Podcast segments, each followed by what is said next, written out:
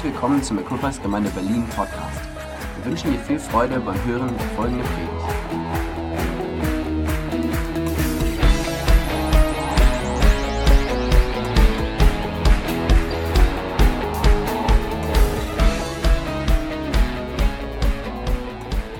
Moin.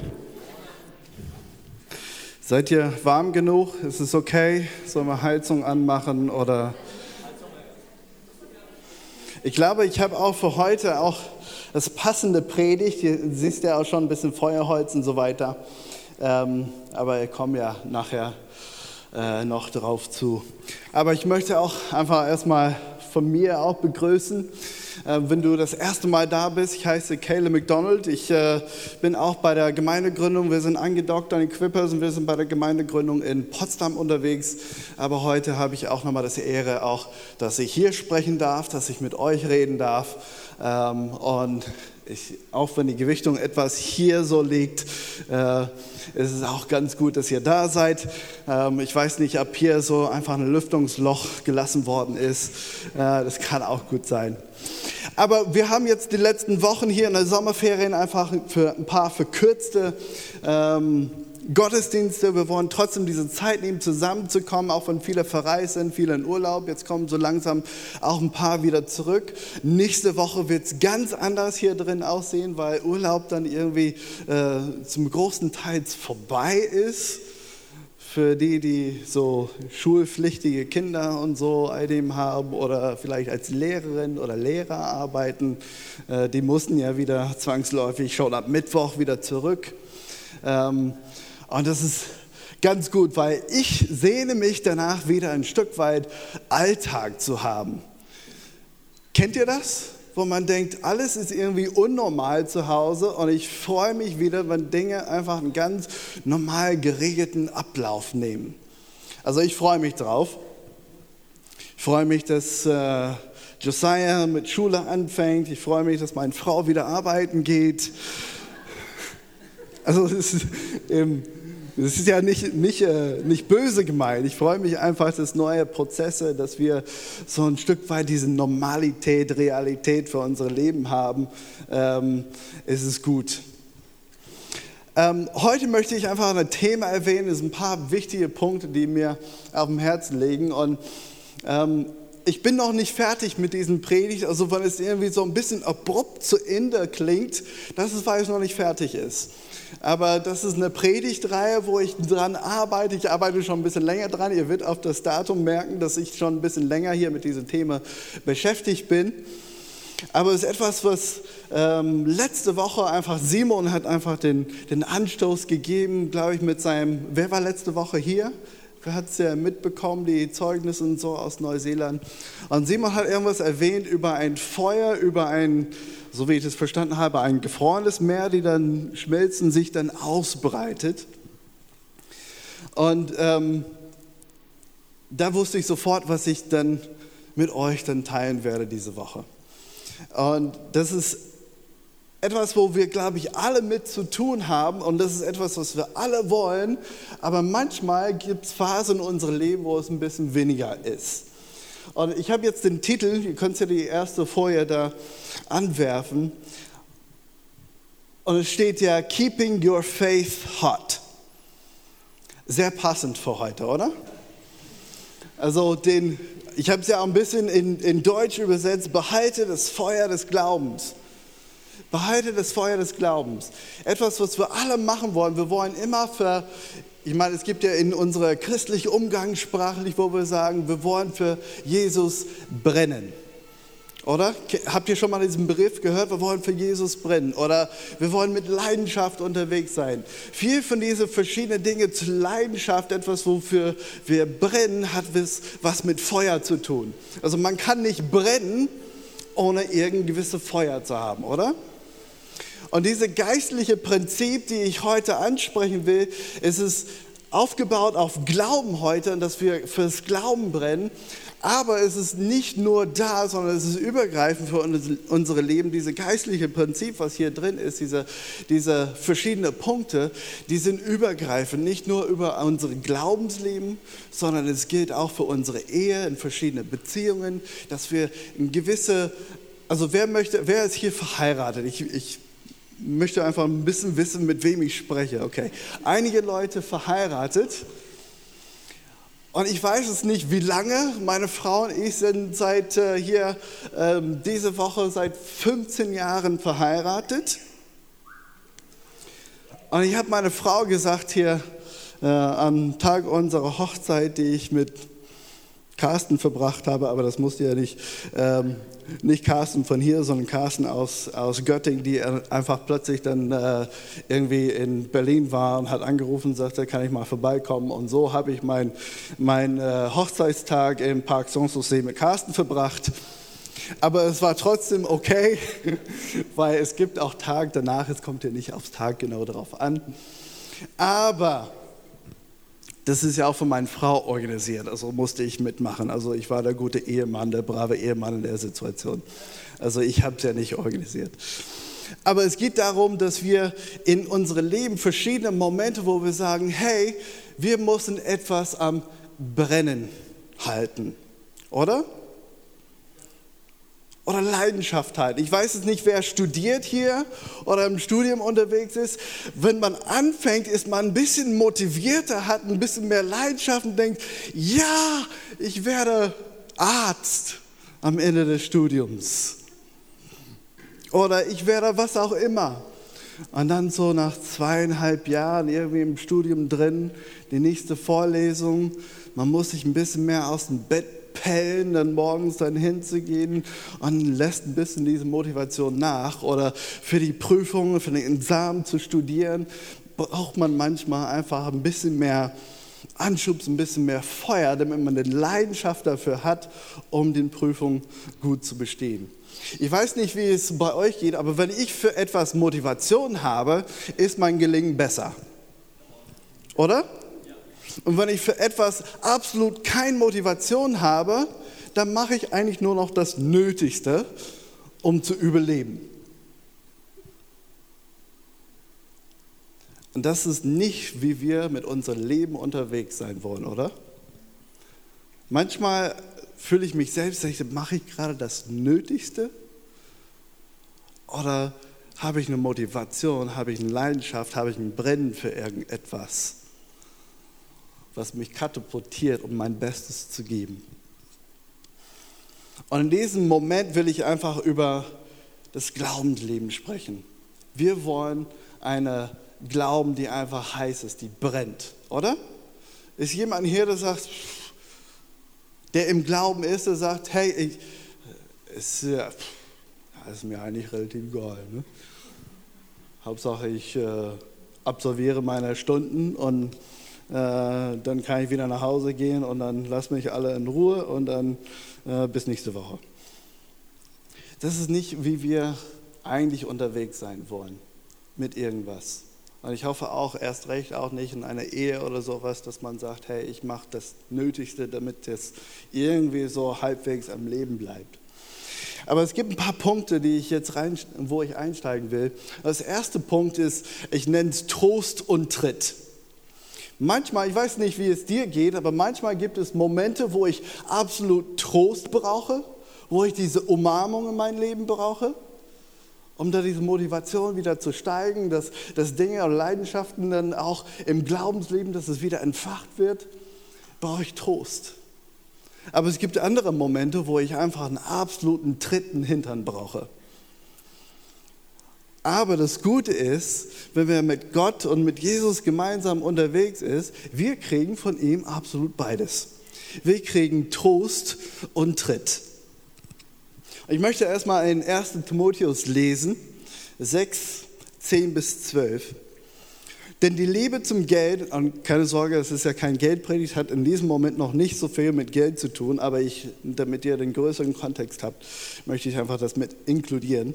Denn die Liebe zum Geld ist ein Wurzel aus, der alles nur erdenkliche Böse hervorwächst. Schon manche sind von Glauben abgeirrt, weil sie der Geldgier verfallen sind und haben dadurch bitteres Leid über sie gebracht.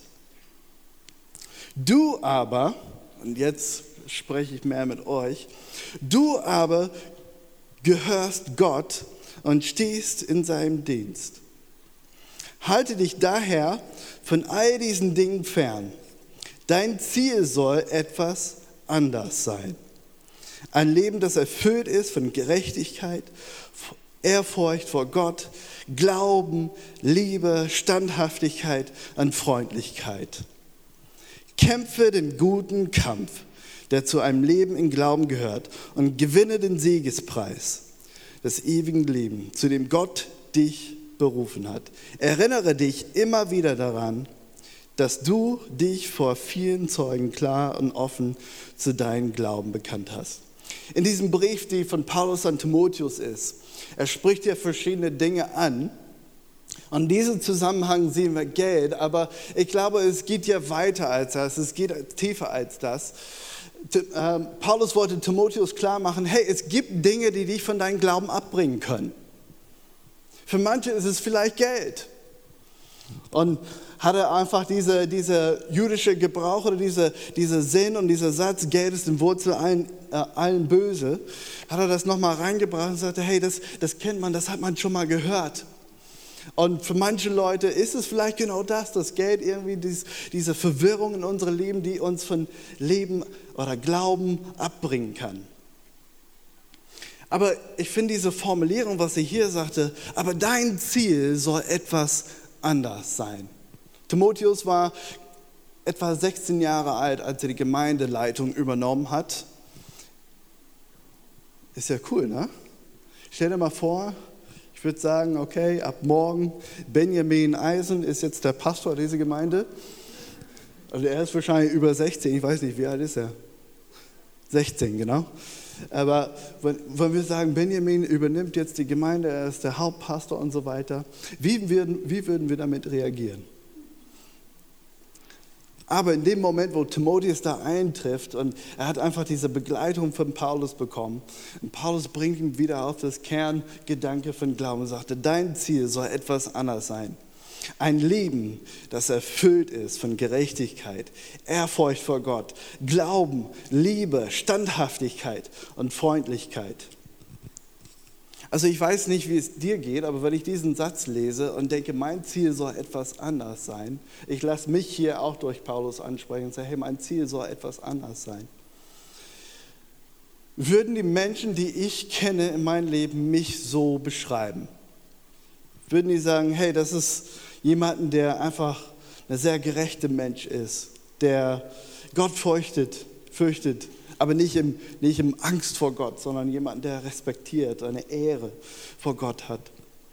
Jemanden, der stark im Glauben ist, die in Leben oder ein Leben, der erfüllt ist von Standhaftigkeit und Freundlichkeit.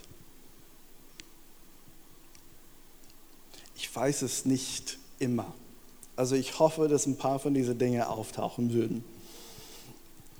Weiß nicht, ob Freundlichkeit immer dabei sein würde. Das ist etwas, wo Gott mich immer wieder in mein Herzen sagt, hey, wie bist du gerade unterwegs mit dieser Person? Das ist ja ein bisschen etwas, aber ich will ja keine, keine Seelsorge hier mit euch äh, heute Nachmittag betreiben, das ist ja nicht das, was ich meine. Aber manchmal gibt es ja verschiedene Dinge, verschiedene Momente, wo wir mit unserem Glauben unterwegs sind, wo wir Toast und Tritt brauchen, wo Gott einfach sagt, hey, dein Ziel soll etwas anders sein. Wie bist du gerade unterwegs? Und du kriegst einen kleinen Tritt vielleicht. Aber in 12 ist auch etwas, im Vers 12 wird etwas erwähnt, kämpfe den guten Kampf, der zu einem Leben im Glauben gehört.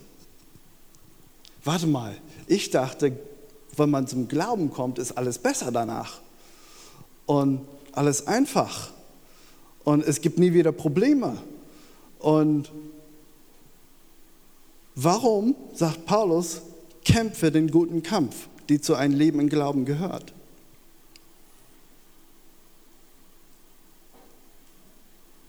Ich, ich weiß nicht, wer hier schon länger mit Jesus unterwegs ist, aber nur weil ich im Glauben bin, heißt nicht, dass Kämpfe aufhören in meinem Leben. Aber ich habe eine Quelle, ich habe eine Hoffnung, ich habe einen Glauben und ein, diese Leben, die anders gestaltet wird, damit, wenn wir in Kampf reinkommen, dass wir anders agieren und reagieren können. Es geht nicht darum, dass wir komplett bewahrt werden vor alle schwierigen Situationen in unserem Leben, oder? Ich glaube, es können alle das bestätigen. Wir werden nicht vor alle schwierigen Situationen bewahrt. Aber wir haben einen Unterschied. Ich habe gerade ein Gespräch mit jemandem hier neulich gehabt und sie, sie war ein bisschen verzweifelt und sagte, was ist der Unterschied zwischen jemandem, der an Gott glaubt und jemandem, der nicht an Gott glaubt? Sie sagte, guck mein Leben an, ich halte fest an Gott und doch habe ich Schwierigkeiten. Und sie sagte, wo ist dann der Unterschied? Ich sagte, nur weil man an Gott glaubt, macht es, nicht zu einem, macht es uns nicht zu einem besseren Mensch, aber es macht es uns zu einem Mensch mit Hoffnung. Und wenn du Hoffnung hast, dann agierst du und reagierst du anders. Oder? Denk mal in euer, euer Leben zurück, wo du sagst, hey, da ist Hoffnung oder da ist keine Hoffnung. Wie, wie ist meine Reaktion? Und das ist einfach ein großer Unterschied, den wir haben für jemanden, der an Gott glaubt, ist, dass wir ein Leben voller Hoffnung und voller Gnade haben. Aber kämpfe den guten Kampf, der zu einem Leben in Glauben gehört. Und ein anderer Teil von dieser Kämpfe, einen guten Kampf, ist es aktiv. Es ist nicht passiv. Das heißt, wie? Wir sollen selbst ein bisschen was dafür tun und nicht alles über uns ergehen lassen, sondern auch eine aktive Part. Da komme ich auch noch her noch drauf. Aber gewinne den Siegespreis. Paulus spurt hier Timotheus an und sagt, hey, sieh zu, dass du gewinnst. Und wenn du gewinnst, dein Siegespreis ist das ewige Leben. In Jakobus Jakobusbrief war ein Brief, den ich immer irgendwie so wusste nicht so zurecht, was man damit anfangen konnte. Weil wir lernen sehr viel in Römerbrief, wir lernen über Gnade, wir lernen über Lebe Jesus und so weiter. Und Jakobus hat irgendwie einen ganz anderen Klang. Und ich denke, wir lesen durch die Bibel Jakobus, keine Ahnung, wir blättern einfach durch Jakobus durch und dann gehen wir weiter. Aber doch, Jakobus, Bruder von Jesus, hat eine ganz andere Perspektive manchmal als andere Leute. Es ist ein bisschen so, ich, ich würde das so vergleichen mit einem Pastorenkind. Jemanden, der im Pastorenhaushalt aufgewachsen ist.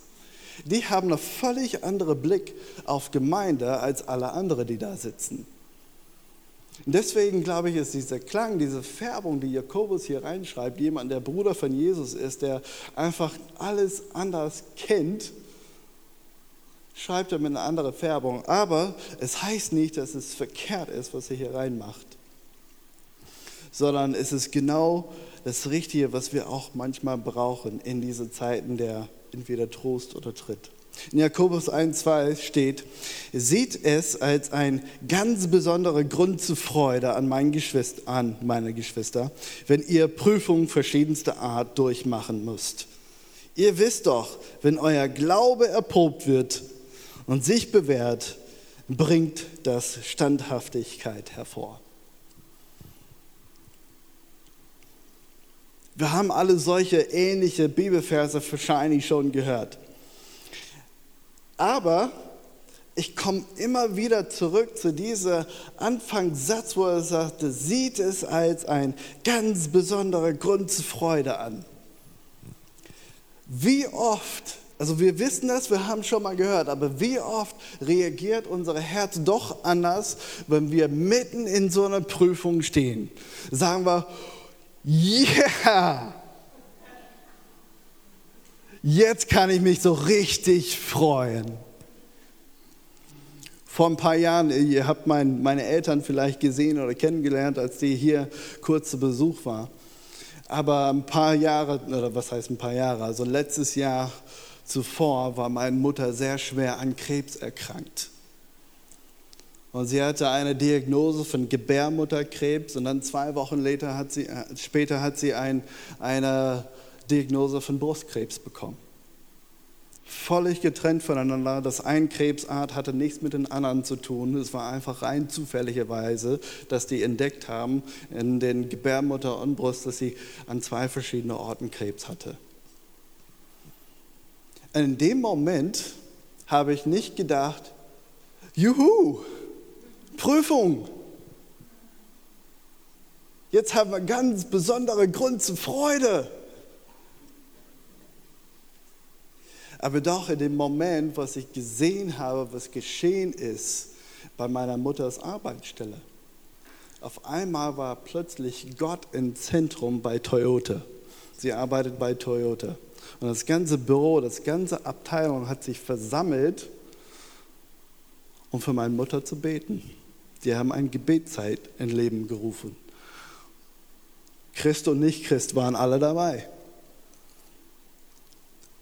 Und es war ein Moment, wo meine Mutter sagte, ich fühlte mich in dem Moment geehrt, wertgeschätzt, aber gleichzeitig das Glauben, die ich habe, konnte nach außen getragen werden. Und dann plötzlich haben alle so ein pinkes T-Shirt angezogen mit Team Debbie. Meine Mutter heißt Debbie, die hatten alle Team Debbie. Dann haben die alle zur Arbeit getragen. Jeden Freitag. Team Debbie, die haben gesagt, dass sie gejubelt wird. Und all diese verschiedenen Dinge, wo man sehen könnte, dass es ein, ein diesem Moment eine schlechte Nachricht von Krebs, aber es hat das ganze Toyota-Abteilung auf die Knie gebracht in Suche nach Gott. Und es hat Gott geehrt in dem Moment. Und ich weiß genau, wie meine Mutter darauf reagiert hat. Und sie sagte, ich, und ja, ich weiß, ich habe Krebs, aber ich fühle mich in diesem Moment so getragen. Man weiß, dass Gott da ist und wir wissen, dass dieser Krebs wird nicht zum Tode führen. Im Moment ist sie, oder was heißt im Moment, die ist krebsfrei jetzt. Und sie hatte eine Runde Chemo und in dem Moment wusste mein Vater, eigentlich ist es schon vorbei. Und die haben dann wieder abgetastet und solche Sachen. Sie hat ja, den Tumor war die Größe einer Mandarine. Und als sie dann nach einer Runde Chemo abgetastet haben, war nichts mehr. Und die haben gesagt, das kann eigentlich nicht zu diesem Zeitpunkt sein. Und wenn man das nicht wusste, dass du Krebs hast, würde ich sagen, du hast keinen Krebs. Aber man musste trotzdem die ganze Runde an Chemo durchmachen, um dann erstmal herauszufinden, ob der Krebs noch da war oder nicht. Es gibt Momente, die einfach absolut schwierig sind, die uns auf die Probe stellen mit unserem Glaube, mit unserem Leben. Aber wenn man einen Schritt zurücknimmt sieht man, dass ganz oft wirklich Grund zur Freude auch drin ist. Es ist nicht leicht. Es ist viel leichter gesagt jetzt, was ich sage, als das, was es getan ist. Aber es ist immer wieder, wo man sagt, hey, und hinterher kommen wir raus und wir sind stärker und standhafter. Und ich kann sehen, jetzt ein Jahr später, wo meine Mutter jetzt hier in Deutschland war, eine völlig veränderte Wesen da ist, die einfach eine standhafte Persönlichkeit hat, wie ich in meiner Mutter nie zuvor gesehen habe. Sie ist durch einen Kampf gegangen, aber sie kam besser bei raus und jetzt hat sie eine Standhaftigkeit wie nie zuvor. Jakobus 1,12 steht, glücklich zu preisen dass der, der standhaft bleibt, wenn seine Glaube auf die Probe gestellt wird. Denn nachdem er sich bewährt hat, wird es als Siegeskranz das ewige Leben erhalten, wie der Herr es denen zugesagt hat, die ihn leben. Aber ich habe ein bisschen bildlich nachgedacht, wie kann man das machen? Wie hält man ein Feuer am Brennen? In unserer letzten Wohnung haben wir einen Kamin gehabt und äh, wir haben auch viele Bäume da irgendwie im Garten gehabt. Und deswegen habe ich das auch mitgebracht. Und du kannst ja auf das nächste Folie gehen. Lege Holz nach. Wir haben ja in das erste Teil bei Trost und Tritt gesehen, dass dieser Kampf ist etwas, was aktiv ist oder aktiv sein soll. Und lege Holz nach. Wie hält man ein Feuer am Leben? Man braucht Holz, oder? Man muss Holz nachlegen. Aber das Holz muss von irgendwo herkommen. Ich lese das nächste Vers mit euch. Auch wieder in Jakobus. Das, was ich meinte vorhin, das Glauben gleich aktiv. Jakobus 2, 14 bis 17. Was nutzt es, meine Geschwister, wenn jemand behauptet, ich glaube, aber er hat keine entsprechende Taten vorzuweisen?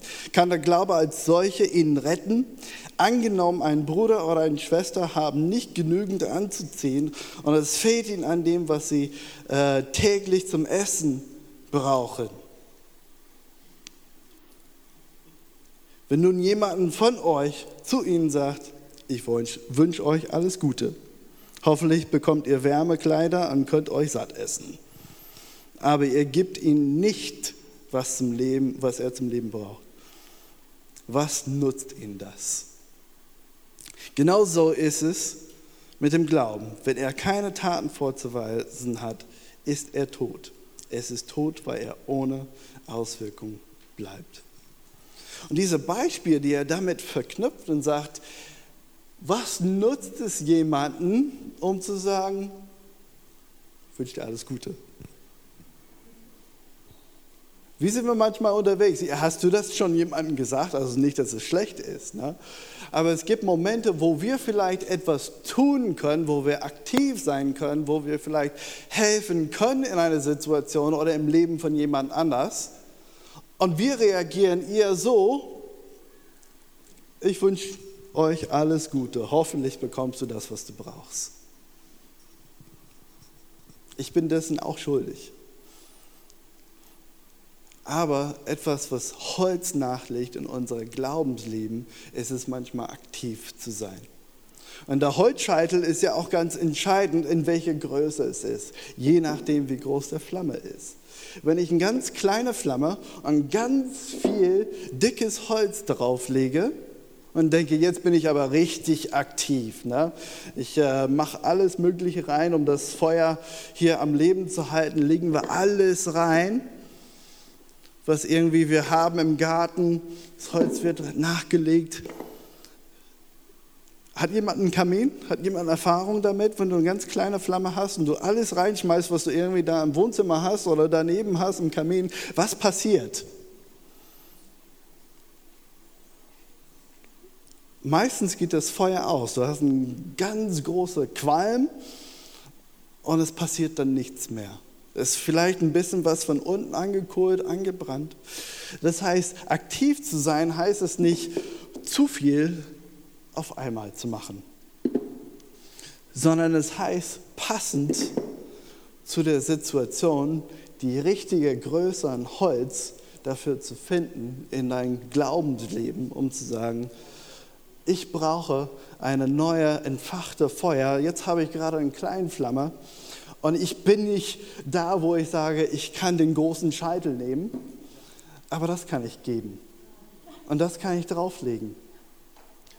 Und dann fängt es an, ein bisschen mehr zu brennen. Und dann habe ich ein bisschen dickeres Holz. Und dann kann ich das drauflegen. Und vielleicht noch eins. Und noch eins. Und dann auf einmal merken wir, okay, ich bin aktiv, ich bin unterwegs im Glauben, ich, ich tue das Kleine manchmal, aber ich merke, dass das Kleine etwas zum Brennen bringt in mir. Und jetzt bin ich so weit, um zu sagen, jetzt nehmen wir den größeren Scheitel. Das legen wir jetzt rein. Und dann brennt es vielleicht noch ein bisschen mehr. Und dann, wir wollen das noch ein paar Stunden. Und je nachdem, wie groß dein Kamin ist, ne? oder wie heiß du es in der Wohnung haben willst. Aber das ist symbolisch, dass manchmal brauchen wir diese kleinen Schritte im Glauben, damit wir zum Brennen kommen, bevor wir anfangen zu versuchen, diese ganze große Scheite auf einen Haufen zu werfen. Weil dann brennt das Feuer aus. Aber es gibt auch noch eine andere aktive Teil. Wenn ich Holz haben will für meinen Kamin, das Holz muss irgendwo herkommen. Und ich bin ganz stolz auf diesen Holz, weil ich selbst alles gespalten habe. Das ist der Feldahorn, wo ich mich dann beim Stadtwerk dann beschwert habe, dass dieser Feldahorn gleich auf unser Haus kippt. Und die haben es dann abgesägt und ich habe gesagt, was machst du mit dem Holz? Und dann, die haben es alles bei uns im Garten abgelegt, aber das ist eine Schweinearbeit, um das alles dann irgendwie klein zu machen.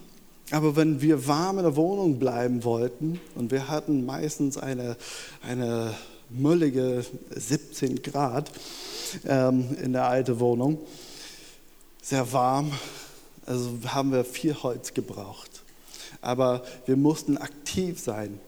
Es fängt irgendwo an. Es fängt mit einem Baum an, man muss es zerkleinern machen und dann in gerechte Stücke, damit man Holz nachlegen kann in deiner Ehe, in dein Leben, in dein Glaubensleben, egal wo du jetzt gerade unterwegs bist.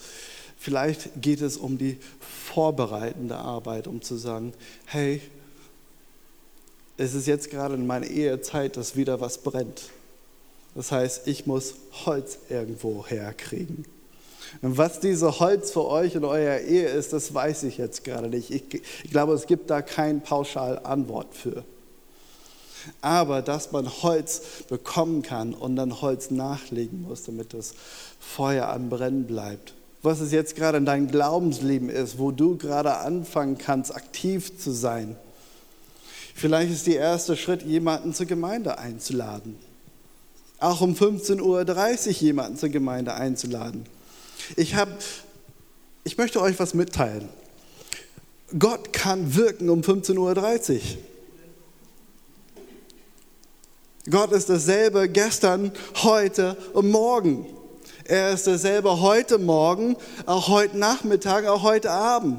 Gott ist hier um 15.30 Uhr und auch wenn wir Menschen kennen in unserem Leben, wo wir sagen, hey, die brauchen Jesus. Ich bin jetzt gerade nicht in der Phase, wo ich sage, ich traue mir das alles zu, den jetzt da den Weg zu bringen, alles alleine. Aber ich weiß, dass ich jemanden zur Gemeinde einladen kann. Und dann kommen die auch tatsächlich. Und dann sehe ich, okay, jemand kommt und man lernt Jesus kennen. Und dann fängt was an zu brennen. Und wo dann das größere Holz nachgelegt werden kann. Und vielleicht ist es erstmal die Einladung, man lädt jemanden ein. Vielleicht ist das nächste große Schritt dann für dich, sagte, es gibt einen Kollegen bei der Arbeit, die machen was ganz Schwieriges durch. Ich glaube, ich frage dich, ob ich für sie beten kann. Keine Ahnung, wie die darauf reagieren werden, aber das ist jetzt letztendlich egal. Mein Auftrag ist es, die zu fragen, hey, kann ich für dich beten? Und vielleicht ist das diese Scheitel Holz. Und dann ist man vielleicht überrascht und sagt, ja, du darfst für mich beten. Vielleicht sagen die auch nein, aber trotzdem hast du in Scheibe Holz nachgelegt. Vielleicht bist du finanziell gesegnet und sagst, ich weiß, es gibt jemanden, der gerade sehr schwierige Zeiten durchmacht, finanziell. Und ich bin in der Lage, denen zu helfen. Ich kann es. Und es macht jetzt bei unserem Finanzhaushalt keinen Unterschied, ob jetzt ich dieser Person helfe oder nicht. Oder vielleicht stretcht es dich ein bisschen mehr und sagt, ja, wir sind in der Lage zu helfen, aber darauf mussten wir selbst was verzichten. Und vielleicht ist es ein bisschen größerer Scheitelholz, was dann abgelegt wird. Ich will damit sagen, dass wir aktiv unterwegs sein können wie hier Jakobus sagt, hey, diese Aktivität ist etwas, was unsere Glauben stärkt, das ist etwas, was unsere Leidenschaft zum Feuer bringt. Wenn du, wenn du Arzt bist, du musst immer Holz nachlegen in dein Gehirn, oder? Es kann sein, dass du irgendwann was gelernt hast, 20 Jahre bist du aus dem Beruf raus und dann willst du dann wieder zurückgehen und sagen, ja, ich, ich habe das alles mal gelernt vor 20 Jahren am technischen Beruf. Ich habe ja Rundfunk, Medienübertragungstechnik und Management studiert vor vielen Jahren. Da gab es noch nicht mal digital. Ich habe analog gelernt. Wir haben über digitale über Übertragung gesprochen in meinem Studium, dass es ein, ein Teil der Zukunft sein wird. Und wer denkt jetzt in analog? Und wenn ich jetzt mich bewerbe beim Rundfunk Medienstation und sage, hey, ich, mein Studium war ganz gut vor 20 Jahren, die würden sagen, muss nochmal studieren. Also manchmal müssen wir einfach aktiv sein, damit wir das Feuer nicht ausgeht, müssen wir Holz nachlegen. Und ich komme jetzt zu meinem letzten Punkt, zum Schlusspunkt. Und ich habe es ein bisschen schon mit erwähnt, aber ich glaube, das ist so wichtig, dass wir das auch beachten. Ist, dass man kann nur geben, was man hat.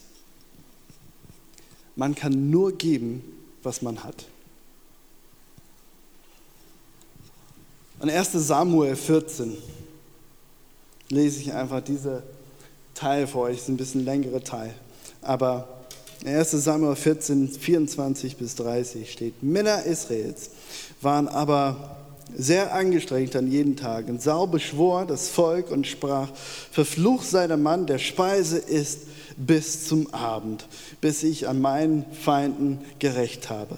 Dann nahm niemand im Volk eine Speise zu sich und das ganze Land aber kam gerade in die Zeit der Honigernte. Und Honig befand sich auf dem freien Feld.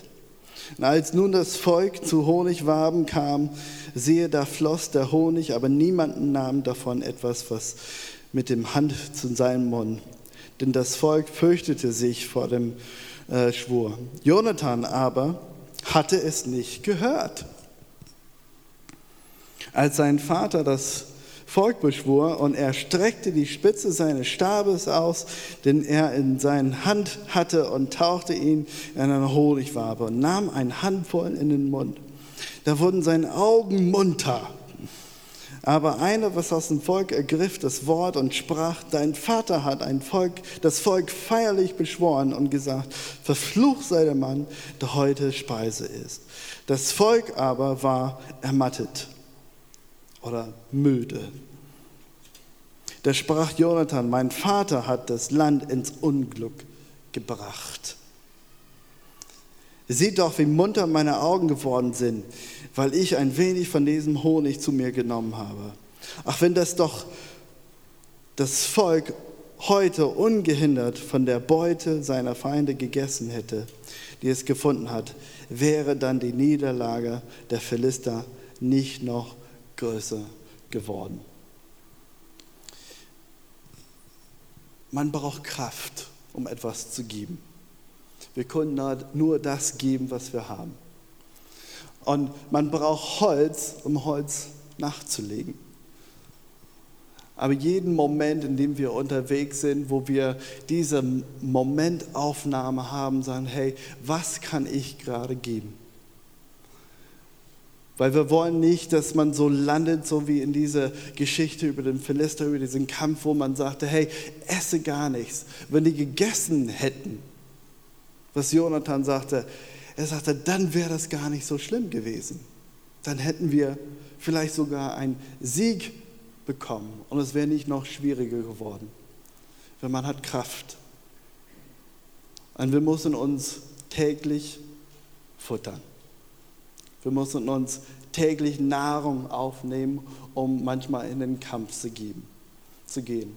Wir haben ja gelesen, dass es ein Kampf ist manchmal. Dass wir den guten Kampf des Glaubens, das ist ein guter Kampf. Es ist nicht ein Kampf, die voller böse Sachen sind oder irgendwas, aber es ist ein guter Kampf mit einem guten Siegespreis. Dennoch brauchen wir Kraft und Energie und Stärke. Aber es gibt Momente, wo wir einfach Ruhe brauchen.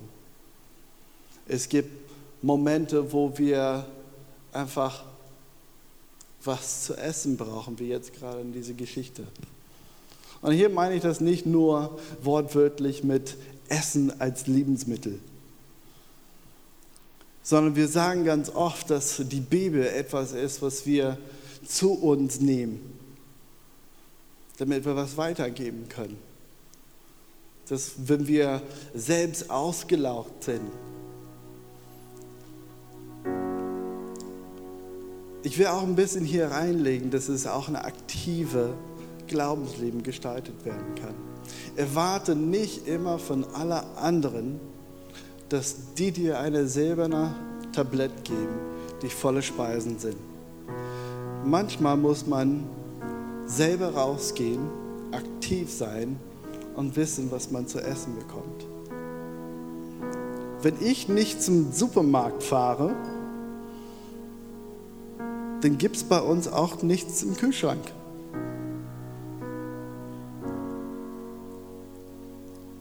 Es sei denn, dass jetzt gerade jemand sehr gnädig war und hat irgendwas vorbeigebracht oder wir sind irgendwo anders eingeladen.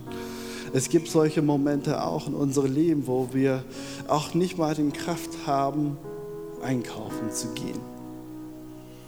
Aber wenn du beobachtest, wie Gott mit uns unterwegs ist, er wird dich dafür versorgen, er ist unsere Versorger. Er sorgt sich darum, dass du die nötigen Kraft hast, den nächsten Schritt zu gehen.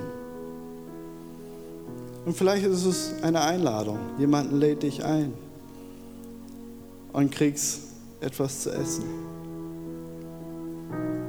Und wir haben das Privileg auch hier, dass wir uns jeden Sonntag treffen und sehen dürfen, oder? Dass man hier hinkommen kann und dass man sagen kann, hey, ich kann zuhören, ich kann was lernen, ich kann was mitnehmen, ich kann ein Stück weit mich zurücklehnen und auch trotzdem Kraft tanken. Aber doch kann ich auch an einem Sonntag auch aktiv sein, Holz nachlegen. Aber es geht ja nicht nur alles um den Sonntag. Herr, du hast einen Montag bis Samstag. Und Gott ist genauso relevant von Montag bis Samstag als auch an Sonntag.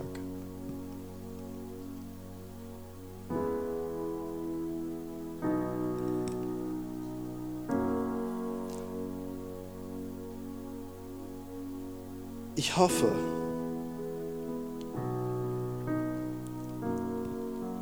dass man heute sagt, ich kann irgendwas hieraus Sinnvolles für mich mitnehmen. Ich hoffe, ich habe meinen Job getan und dann etwas Sinnvolles weitergegeben, wo wir sagen können, hey, wie kann ich entweder das Feuer, vielleicht muss es neu angezündet werden. Dafür haben wir den Heiligen Geist.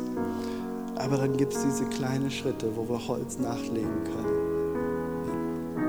Vielleicht ist es den Moment, wo wir sagen können, hey, wir laufen nächste Woche mit unseren Augen auf und sagen, wo gibt es Momente, wo ich was nachlegen kann. Vielleicht geht es ja bei Lidl, dass ich an der Kasse stehe und dann jemanden vor mir oder hinter mir hat nur ein Produkt und ich sage, hey, ich kann. Lass ihn mal durchgehen. Wenn du eine richtig coole Reaktion von Menschen bekommen willst, bezahle deren Lebensmittel an der Kasse. Das habe ich häufiger gemacht, das macht auch Spaß. Es gibt solche Dinge, die einfach einen Moment brauchen an Zeit einen Moment brauchen an, oder ein bisschen Kleingeld. Aber die Auswirkung dessen ist enorm. Weitere Informationen findest du auf www.equippers.de oder auf Facebook Equippers Church Berlin.